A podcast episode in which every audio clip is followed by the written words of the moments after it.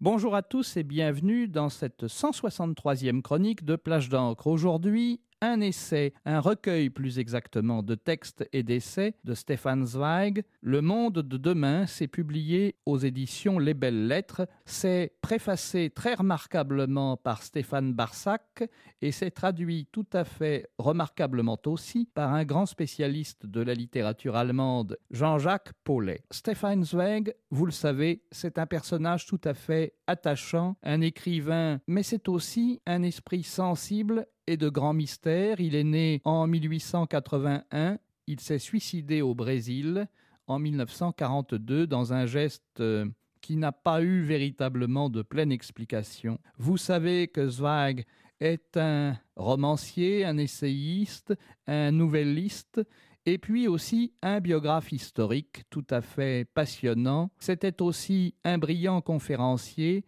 une de ces belles figures de l'Empire austro-hongrois d'avant le désastre et d'avant le nazisme aussi. Il a été l'un des opposants exilés face au nazisme et il est l'un des personnages, l'un des écrivains les plus passionnants, les plus enthousiasmants de son époque. C'est un personnage de haut paradoxe, Zweig, et il le prouve dans tous ses écrits. L'essai Le monde de demain, qui regroupe une série de conférences, d'essais, de contributions de Zweig entre 1920 et 1934, année de son départ pour l'exil.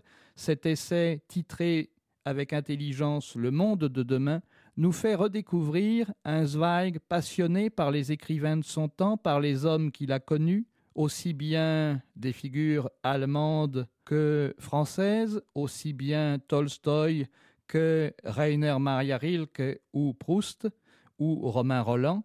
C'est un ensemble d'essais tout à fait remarquables d'un peu moins de 300 pages que publient les éditions des Belles Lettres et il faut lire vraiment ce monde de demain en se plongeant dans les curiosités de Zweig, réfléchissant sur son temps, sur euh, l'uniformisation du monde, sur la justice ou l'injustice de l'histoire, sur euh, les formes tragiques de l'oubli, sur l'évolution historique de l'idée européenne. Ça, c'est toute une partie et la première partie du recueil, avec aussi un beau morceau sur un voyage en Russie, et puis une réflexion aussi sur le livre et sur les écrivains prolonge ce recueil, avec des portraits d'écrivains que Zweig a connus ou aimés. C'est aussi bien Thomas Mann que James Joyce, Rainer Maria Rilke, à qui il consacre quelques très belles pages, ou encore le grand et étrange et très bel écrivain Joseph Roth.